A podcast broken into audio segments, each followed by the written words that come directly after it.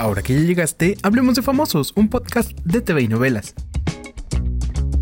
Y es que a Silvia hay que cuidarla. Te cuento que Diana Bracho compartió el escenario con Silvia Pinal y pudo ser testigo de la grandeza de la diva mexicana, por lo que tras todo el escándalo por la obra donde la Pinal aparecía en un reposet, Diana Bracho fue brutalmente honesta con su opinión ante el programa de primera mano. Escúchala.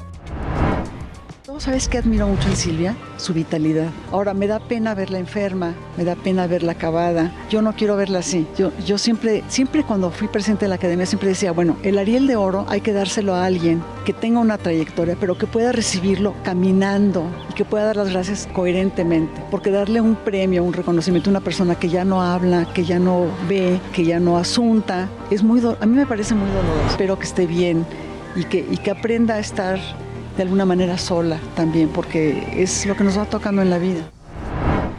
Y ayer te comenté que explotó la bomba entre Liz Vega y Raúl Magaña. Bueno, pues ya hubo consecuencias que quizá ayuden a mejorar el nivel de baile en las estrellas bailan en hoy. Y es que Raúl Magaña decidió renunciar a bailar con Liz Vega, quien ahora compartirá escenario con el musculoso César Ureña. Aún no se sabe quién será pareja de Raúl, pero él dejó claro que no quiere abandonar la competencia rumbo a la final.